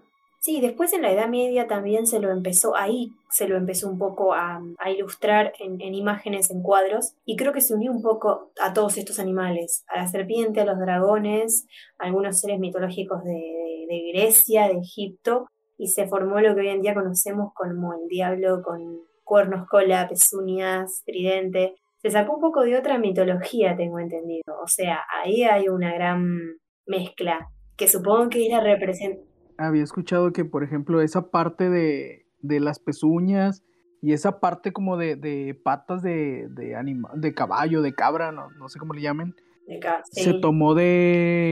¿Cómo se llamaba? Era un... Ah, se me fue el nombre. De Pam. Sí, de él. Eh, como que se tomó esa, esa parte, ¿no? Porque digo, pues el no era muy agraciado, que digamos. No, no, no, Era, era un dios que se representaba con forma de fauno el fauno sí, como un fauno. Eh, torso de hombre, medio peludo, patas de cabra, cuernos. Sí, sí, sí. Muy fiero. De hecho, en la película El laberinto del fauno está muy bien representado, véanla. Creo que ahí está, está, Tenemos está Narnia. Que en Narnia es un fauno, es un fauno mentiroso porque tiene frío y los faunos no tienen frío, dale. Claro. Pero bueno, sí, sí, sí. y bueno, eh, en realidad eh, el dios Pan era, bueno, un dios pagano justamente, era como el dios de la naturaleza y de todo lo que tenía que ver con los, lo salvaje, la parte animal del ser humano. Entonces era muy adorado porque era el único dios que te permitía hacer lo que tu lado animal te, exigía. Eh, no era el que también el que le decían que era el dios de la sexualidad o algo así, ¿no? Eh, claro, porque eh, digamos, la sexualidad se tomaba como una necesidad animal, digamos. Las fiestas, digamos, acá diríamos las jodas en Argentina, pero bueno, las fiestas, la, todo eso tenía que ver con él. Eh, y él también era, eh, tenía mucho que ver con la música. Entonces, era como el dios más adorado porque era el que más cosas te permitía y más festivo, digamos. Eh, más allá de que adoraban a otros dioses por la cosecha, por la vida, por la fertilidad, este era el dios de la fiesta y se lo adoraba muchísimo. Entonces cuando... Los paganos tenían mucho de eso eran todos fiesteros los, los dioses ellos. Y este era, eh, en el altar de los fiesteros, era el más fiestero. Por eso yo también lo banco mucho. Eh, lo, cual es, lo cual para el cristianismo sabemos que es síntoma de, maldad, de pecado, y ahora me cierro un poco porque tomaron un poco de él. Claro, ahí está el tema. Al tener este poder de, ser el más adorado, más allá de, todas las otras necesidades de otros dioses, este era el más adorado porque era el, más relajado, el que más cosas te permitía, y al ser el más adorado fue como el que, el que tomó la, digamos, la iglesia, el catolicismo, para representarlo como el, diablo en su momento, porque qué mejor manera de agarrar el dios más adorado de ellos y pasarlo a ser el más fulero de, nosotros, o sea, el, diablo, la antítesis. Que incluso eso estaba, estaba averiguando, estaba leyendo un poco, que en un principio era los judíos habían tomado la forma de un dios anterior, pagano para ellos, y también le habían hecho el mismo trabajo que hizo la iglesia con el dios Pan. El dios Pan y otros más, ¿no? Pero yo hablo solo del aspecto físico. Es como que viene siempre esto que la religión que están haciendo toma cositas de otras religiones más chicas y las demoniza para absorber la, religión esa. Pero bueno, ¿cómo, cómo se va fabricando, ¿no? la idea del demonio y de lo malo. Tengo acá una frase que la quiero leer textual de un libro que se dice que en teoría es como uno de los primeros que se, en los que se describe, o el autor del libro que se llama Historia de la Fealdad, se mató con el título. Parece que este señor describe por primera vez la apariencia monstruosa que hoy conocemos del diablo y lo describe así. Comienza a aparecer como un monstruo dotado de cola, orejas animalescas, barba y pies de chivo con cuernos, adquiriendo también alas de murciélago o sea, tremenda mezcla, lo que más o menos contábamos recién. Eh, me imagino en esa época la gente leyendo esta descripción, es obvio que va a agarrar un tremendo miedo. Porque si es como la primera descripción que se escuchó del diablo, por así decirlo, en la Edad Media estamos hablando. El siglo XI, dice, era totalmente aberrante para ellos.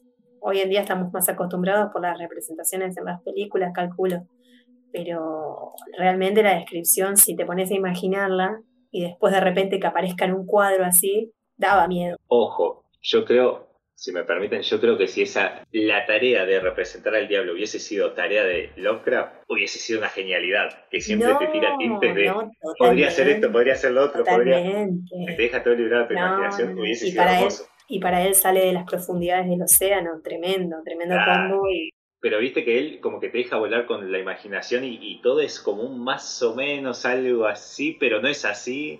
Entonces creo que hubiese estado buena esa descripción de, de Sí, creo que totalmente, creo que esta descripción que acabo de leer era, quizás muy Lovecraftiana para esa época. Para mí que sí, porque sí fue como, fue como la, la primera descripción que encontré que se hizo en un libro. Y me imagino la cabeza de la gente al leer esto o al verlo dibujado.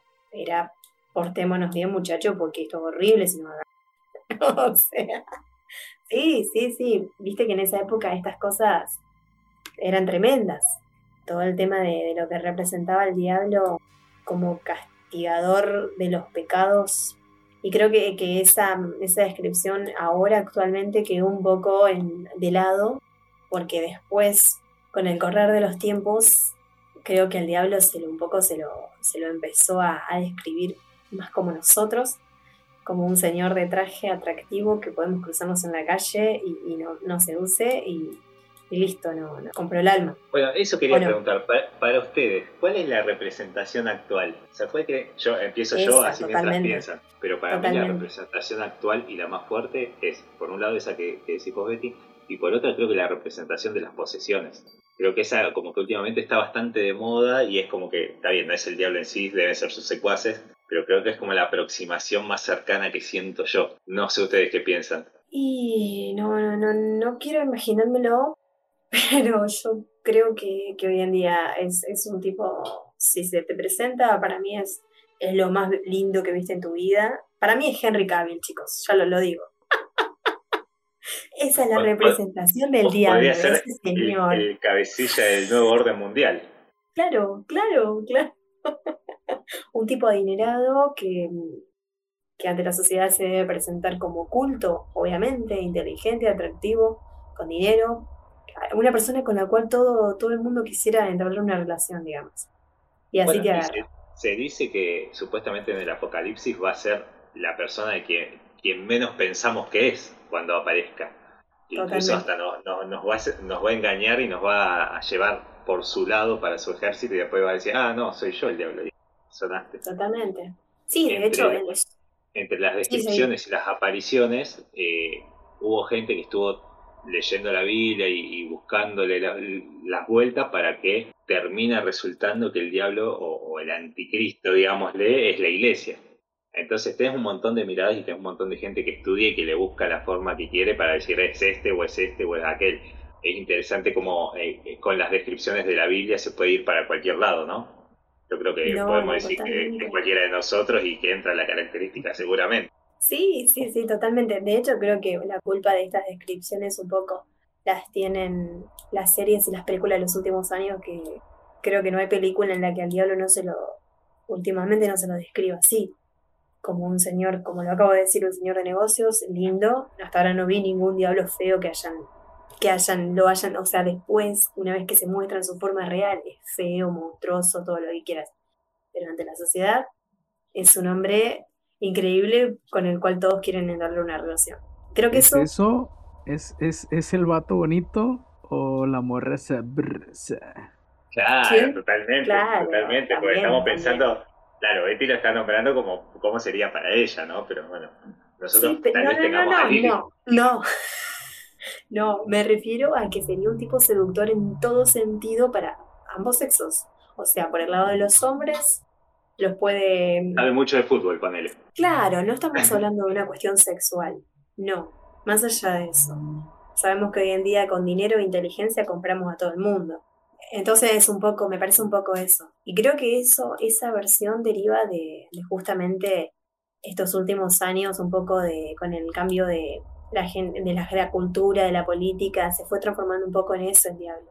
Creo que, por ahí viene la descripción no, no cabe duda que tiene que ser una persona muy poderosa en, cómo estamos viviendo hoy en día. Los poderosos son los políticos, los que están en la, en la cima de las religiones. No sé si hay mucho más que eso. Entonces es como que ya en nuestra época adoptó esa forma, ¿no? Claro, sí, la apariencia como que fue cambiando en relación con diversos momentos de la historia, depende de momentos políticos y sociales, y todos sabemos en qué momentos estamos estos últimos años, entonces es como que pesa más me parece la, descripción de así, de un hombre normal, pero como la, persona ideal con la que todos quisiéramos estar, por así decirlo, o ser. Sí, sí, no, la descripción no es, no es atemporal, sino que tiene que ver con el tiempo que se vive y con la sociedad. Sí, totalmente, eh, eso, totalmente. Eso es de, cajón. Bueno, ya que estamos, nombro un caso que a mí me hizo ruido, no sé si se acuerdan cuando pasó el tema de las Torres Gemelas, que bueno, vamos a tomarlo un poco con seriedad porque fue un, una catástrofe terrible. No sé si se acuerdan que cuando se, sacaron un montón de fotos que decían en las fotos aparece entre el humo, entre la humareda, aparecía como una figura que parecía que, eh, que era el diablo. Y yo estaba pensando, bueno, como siempre se demoniza al, al enemigo, al contrario. Y como un atentado justamente refleja a los terroristas de la mano de, del diablo, ¿no? Después, bueno, hay un montón de teorías que dicen que en realidad no fue un ataque planeado, todo lo que vos quieras, ¿no? Pero cómo lo usaron como herramienta también para, para llevar a la gente a decir, bueno, mira, los terroristas hicieron esto y se apareció el diablo. como también fue la, la, cabeza de la gente. Es muy loca, esas cosas, esas, esas imágenes, permítanme dar mi opinión personal acá, como que no me termino de creer, porque justo la imagen que se ve, justo esa representación monstruosa del diablo, y es como raro, no sé, obviamente, nunca vamos a saber la verdad, cada uno puede creer lo que quiera, pero a mí me, me hace a veces ruido que justo las representaciones que se muestran en estas imágenes que sale de fondo es justamente esa imagen de cuernos, como el diablo con la boca abierta diciendo los voy a devorar a todos. Es raro, ¿no? Sí, y ojo, porque hay más de una imagen. Hubo una que fue recontra famosa, que se circuló por todos lados, pero después hay varias, incluso hay varias en, en distintas, creo que en la, en la bomba a ver si te digo te miento, no me acuerdo en qué otra bomba que han tirado por ahí, también se, se veía reflejada la imagen, que yo calculo que entre todo ese humo, ese, entre todo ese polvo, toda esa, seguramente podés armar una imagen que más o menos armar de todo, seguro. Pero bueno, eh, me pareció que es interesante esto del trasfondo de no es que se apareció, sino que se apareció porque los terroristas atacaron y ahí se hizo presente de la mano de los terroristas. Me parece que si son, si son reales esas imágenes o si están photoshopeadas. Eh, para mí están photoshopeadas. Nunca lo vamos a saber. Para mí son raras. Es todo lo que digo.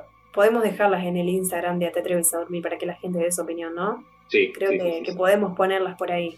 Están buenas, están buenas, pero bueno, sí. Es creer o reventar, como dicen. Esto va de acuerdo a lo que cada uno crea. Yo soy un poco. Siempre tengo. Que creo que nos pasará a todos mis dudas cuando veo fotos así. Por ahí, ahorita que, que, hablábamos de forma o de la imagen que, que, teníamos, me vino a la mente el, ¿Se acuerdan del, de la historia de, de, Josué? Del de la mano peluda. Josué, sí. Hay una parte donde dice que a él nunca se le va a ver. Al, al malo, al malo. Que nunca lo vas a ver. Es lo que ahorita me, me vino a la mente. Decía, ¿no? Sí, pues ya ven que justamente pues él, su historia es de que hizo un trato con, con aquel, ¿no? Entonces, con él, ¿verdad? El de las chicas superpoderosas. y que se le presentaban diferentes tipos de estas entidades pero que en realidad a él nunca, se, nunca lo llegó a ver. Y es claro, lo que, siempre manda a sus secuaces.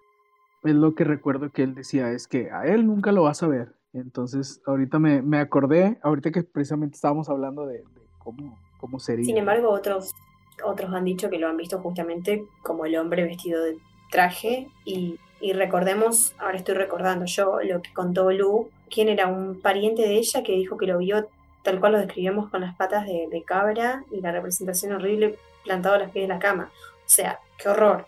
Prefiero que se me aparezca como el hombre guapo. Creo que estamos todos de acuerdo. Yo prefiero que no se me aparezca, pero bueno, si tiene que aparecer. No, Si, es mucho pedir, en todo caso que sea alguna ninfa o algo así bastante. Que te mande alguna, alguna, alguna demonia. Que venga nomás, no, mentira. Este, bueno, después, otro caso que a mí me llamó mucho la atención, y está bien, no son apariciones yo lo tomé como apariciones porque me interesó el tema, es que muchas eh, obras de arte aparece como medio oculto. Me pareció interesante que incluso hasta en algunas iglesias eh, hay pinturas donde aparece medio camuflado. Volvemos a lo mismo, es como que le buscan la forma como para que cierre. Pero bueno, ahí también vamos a cargar seguramente en Instagram las imágenes, pero varias, por lo menos en dos iglesias que encontré, vos ves la imagen y decís... En iglesias eh, sí, dentro de iglesias, que se supone que en realidad el artista lo que quiso representar es justamente eso, que atrás de todo lo, lindo y la paz que trae, que esto que el otro, hay algo siempre. Que yo estoy de acuerdo, siempre algo malo tiene que haber dentro de, lo bueno y algo bueno tiene que haber dentro de lo malo, ¿no?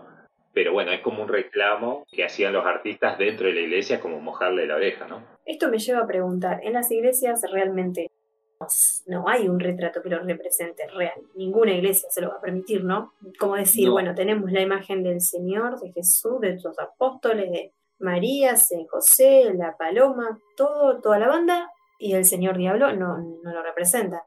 No, no, yo creo que ninguna, ¿no? Yo creo que no. Por ahí lo, más parecido que podés llegar a encontrar es esto que te digo camuflado, por ahí alguna tipo gárgola grotesca que tengan en alguna en algún portal, pero ya es afuera de la iglesia y ya bueno, tiene otra historia, ¿no? Pero bueno, algo, una imagen similar podría ser eso, viste que las gárgolas tienen características bastante... Las gárgolas, es verdad. Bastante interesantes, similares. Sí, bueno, las gárgolas igual ya están más en las iglesias de estilo gótico, ¿no? Yo por lo menos no he visto, no sé si en Argentina, por ejemplo, hay ese tipo de gárgolas. Sí, en Notre Dame y todo eso. En la de Luján, la de Luján que incluso... La de Luján tiene, tiene góticos, sí. puede tener góticos también, pero tiene gárgolas. Sí, que incluso hace un tiempo fue un tema de discusión porque se habían caído. Y decían, algo quiere decir que se hayan caído las gárgolas. Cuando se cayó una de las cruces enormes que tiene arriba, cayó una cruz, cayó... Bueno, en realidad creo que se empezó a caer eh, las gárgolas y antes que se caiga la cruz la descolgaron, hicieron las reparaciones que tuvieron que hacer y las volvieron a colgar.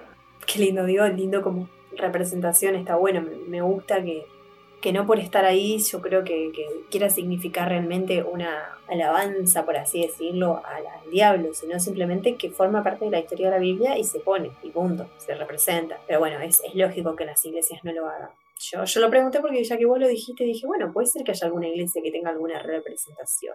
¿Por qué no? sí, ojo, habría que estudiarlo, porque sí, yo me imagino que en algún lado debe haber. Debe haber, y no por eso tiene que ser menos católica, digamos, la, el lugar, ¿no? a ver, así como fue polémico también la imagen de una Virgen morocha, creo que fue en Perú, que fue recontra polémica, tal vez pueda haber otra, una, imagen así también polémica escondida por ahí, ¿no? Sí, en realidad, ahora que lo pienso bien, supongo que los cuadros, los famosos cuadros en los que se ve a Dios peleando con el ángel caído, ahí está la representación, como un ángel. Claro, o la, imagen de, la imagen de San Jorge. San Miguel, ¿no es? ¿Quién es el que, el que tiene, que está arriba de un caballo con una lanza atravesando como un dragón, precisamente? San Jorge, claro. San Jorge, San Miguel era otro. Sí, sí, sí, Yo no sí, sé sí, mucho, San Jorge, pero tienes razón. Tienes razón, claro, esas, esas representaciones debe haber en iglesias. Bueno, chicos, no sé si, si alguien más quiere aportar algo, si no, creo que, que ya estamos pudiendo hacer un cierre del tema. Yo por ahí quería, no sé, ofrecerles a la gente o, recomendarles que quizá, no sé si me acompañan con la idea, de por ahí hacerle una, una breve recomendación de, de- de Diablos en el cine, cómo, cómo lo pueden encontrar un poco para ilustrar lo que nosotros acabamos de contarle. A mí lo único que se me ocurre es la típica de que no quiero errarle de actor porque voy a confesar que, que no la recuerdo mucho esa película, la del abogado del diablo, que el diablo era representado por Al Pacino o no era Al Pacino. Sí. Era Al Pacino, que creo que ahí está un poco la representación de lo que acabo de decir del diablo, cómo se ve en la sociedad. Después en Constantine, que, que si hay un miembro acá en el grupo que le gusta Constantine me puede corregir. Que creo que es una buena representación del diablo y los ángeles y todo. Y no sé si se les ocurre alguna otra. Yo, si me permitís, tengo una Sí, que a mí me encantó y no me la esperé y me parece una buena película. Es La Sí. Reunión del Diablo. Que no vamos a hacer spoiler, pero No. aparece representado de una manera recontra que Ay, no la recuerdo, la voy a tener que volver a ver. es, un- una película que se da en un ascensor. Sí, no sí, sí, pero no me acuerdo la representación. Ah, bueno, bueno. Muy buena película. Mira, la voy a tener que volver a ver porque la verdad que no la recuerdo. Sí, eh, películas que retraten el diablo hay miles, pero creo que por ahí pocas se lo, se- realmente se lo ilustró bien, me parece. Y últimamente series como Lucifer, creo, eh, muestran todo esto que yo acabo de decir. No sé si en la serie de Lucifer realmente llega a cobrar alguna apariencia monstruosa o no, o es siempre el señor guapo culto. ¿Te parece que guapo? No. Bueno, una forma de decir, no sé si es guapo. A la si recontra fachero el actor, olvidate. No vi, no vi la serie, no vi la serie, confieso. Pero sí sé que, que se lo representa así. También puede ser que, obviamente, esa es su imagen ante la sociedad y, y su verdadera forma nunca se la muestra y queda imaginación de la gente. Que por ahí eso también es, es algo interesante de mostrar. Que cada uno imagine la forma monstruosa o, o que no tenga forma, no sé, ¿por qué no? También. Pero bueno, eh, como decíamos antes, quiero decirle a la gente que, bueno, todo esto de, de las representaciones del diablo, también de las, de las imágenes de las pelis que acabamos de nombrar, podemos, ¿por qué no dejarlo en las redes? No sé qué opinan ustedes, para que la gente, si quiere ver distintos tipos de diablillos, O, o puede sugerir otras imágenes que no, no hayamos encontrado, otros casos, y, y nos vamos enriqueciendo nosotros también con ellos. claro, claro, claro. Yo por ahí tengo un par de imágenes que encontré esta semana, la semana pasada que anduve por ahí buscando información, descargué por ahí un par de imágenes que iba a compartir. Entonces, Buscando para que, Luciferes. este, sí, para que estén al pendiente y se echen una vuelta por el Instagram, el Facebook también, te atreves a dormir en todas las redes, en todas las plataformas de audio, este, todo el contenido. Todo siempre dejamos por ahí. Bueno, chicos, no sé si alguno más quiere aportar algo más sobre la, la apariencia del diablo, alguna leyenda, algo que, que les haya llamado la atención, de forma breve, como para ir cerrando este capítulo. Y temporada un- también, podríamos decir, ¿no? Opa. Ajá, no se la Les iba- esperaban. Diablo, señorita. Por, eso es que están escuchando este capítulo hace como dos horas y media, ¿no? Porque es un capítulo extra, eh, como para tomarnos un descansito y reorganizarnos, ¿no? Claro, claro, claro. Y, y qué forma de cerrar, ¿no? Les iba a decir, me acordé hace rato que, que antes de empezar, estamos. Hay una canción que escuché hace mucho tiempo cuando era niño que se llama El Diablo bajó a Georgia. ¿No? Sí. Estos, no sé si la conozcan ahí en Argentina. En realidad no sé si sea tan conocida. Y no recuerdo dónde la escuché. Pero mm, pues por el simple hecho de decir el título del Diablo bajó a Georgia, me llamó la atención y se me quedó grabado. ¿no? Y habla precisamente de un vato que tocaba el violín, que se le aparece, que se le aparece el diablo y lo reta, ¿no? Le- lo, lo reta a ver quién toca más chido el violín. Se me hace La una historia de Paganini creo que era, ¿no? Que el, el diablo le, le enseña a tocar el violín. Sí, creo que sí.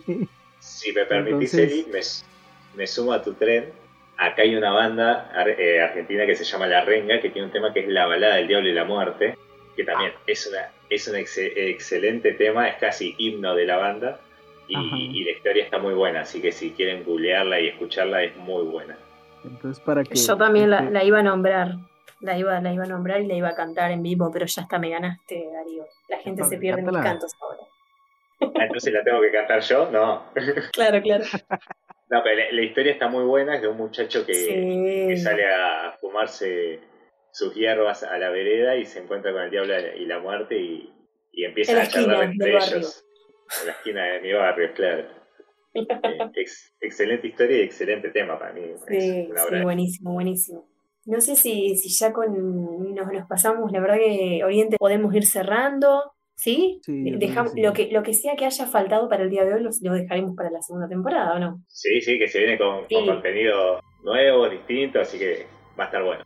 Sí, en realidad este tema, como todos los que hemos tratado en los episodios de, esta temporada, pueden tener una segunda y una tercera parte porque realmente son temas para, ampliar y, siempre encontramos algo nuevo que, que, podemos contar y algún caso, ¿por qué no? Ya que, que hablamos del diablo, ¿por qué no nos pueden dejar algún caso de o alguna historia que hayan escuchado, que, quieran compartirla sobre alguna apariencia que, tenga el diablo que no nombramos, que puede haber, ¿por qué no? Que puede haber mucha más info en la segunda temporada. Eh, no prometemos, pero tampoco lo negamos. Vamos a decir eso. Realmente. puede haber una tercera, cuarta parte, ¿por qué no? Y bueno, chicos, así que creo que podemos cerrar con la conclusión, a mí se me ocurre, de que realmente después de las últimas descripciones que han hecho del diablo, yo creo que tenemos que tener en cuenta con las personas con las que nos cruzamos en la calle, porque nunca sabemos si ese extraño que saludamos mañana quizás no es una persona que de alguna forma quiere seducirnos y por qué no pedir algo a cambio como el alma, ¿no? Nos propone conseguir eso que tanto deseamos y resulta que, oh, trampa, ahí está, no van a dormir ahora. Así que bueno, podemos cerrar el programa con esto. y Eli, Darío, me Darío tiene, me ayudas. Darío tiene, tiene por ahí, preparó. La frase. Ayudamos a ellos. Nosotros estamos conversando por el chat interno y, y, vamos tirando ideas, ¿no? Y hay una frase que dice, el diablo sabe más por viejo que por diablo, así que en realidad no hay que tenerle tanto miedo al diablo, sino a la experiencia de, de alguien que ha transcurrido toda una, una, una, era, digamos, ¿no? Una era, sí, totalmente, totalmente. Reflexión para la noche. Eli, ¿me quieres ayudar con las redes? Sí. ¿Ya las recordamos? Búsquenos, ¿te atreves a dormir? En todos lados, googleenlo y por ahí les va a aparecer los episodios. Síganos de verdad en Instagram, en Facebook. Eh, si en realidad les gusta el contenido que estamos haciendo, plática que tenemos, comiéndenos ahí con sus amigos, con sus novios, novias, novies, con todos, con el que se anden llevando, con el galán en turno. Te recomiendo, mira, aquí hay unos tipos medio raros, escúchelos. Y también, si no les gustan, eh, son bienvenidos lo que sean comentarios, críticas constructivas, opiniones, lo que quieran es bienvenido. Nosotros somos un grupo que, obviamente estamos abiertos a las sugerencias de las personas, a las nuevas ideas, y justamente este cierre de temporada es para eso, para, para renovarnos y para venir con contenido nuevo y, quién sabe qué, se nos ocurrirá o qué nos sugerirá la gente para que hagamos en la próxima temporada. Pero bueno, estén atentos porque no los vamos a dejar sin episodios, sin información por Instagram, así que siempre ahí nosotros con algo raro, extraño y macabro para contarles, ¿no es cierto? Bueno, creo que nunca nada romántico va a venir de nosotros, siempre algo, algo raro y macabro, eso espérenlo que este fue el último capítulo de la temporada, pero obviamente vamos a seguir con mucho más, como acabo de decir. Después de, saber que, el diablo puede aparecer en cualquier momento, lugar y situación, incluso esta misma noche en los pies de tu cama. ¿Te atreves a dormir? Esperamos que después de escucharnos y sabiendo que algo puede venir por ti, te acuestes en tu cama, apagues la luz y cierres tus ojos pero antes, por si acaso, mira debajo de tu cama. Y ahora, ¿te atreves a dormir? Te atreves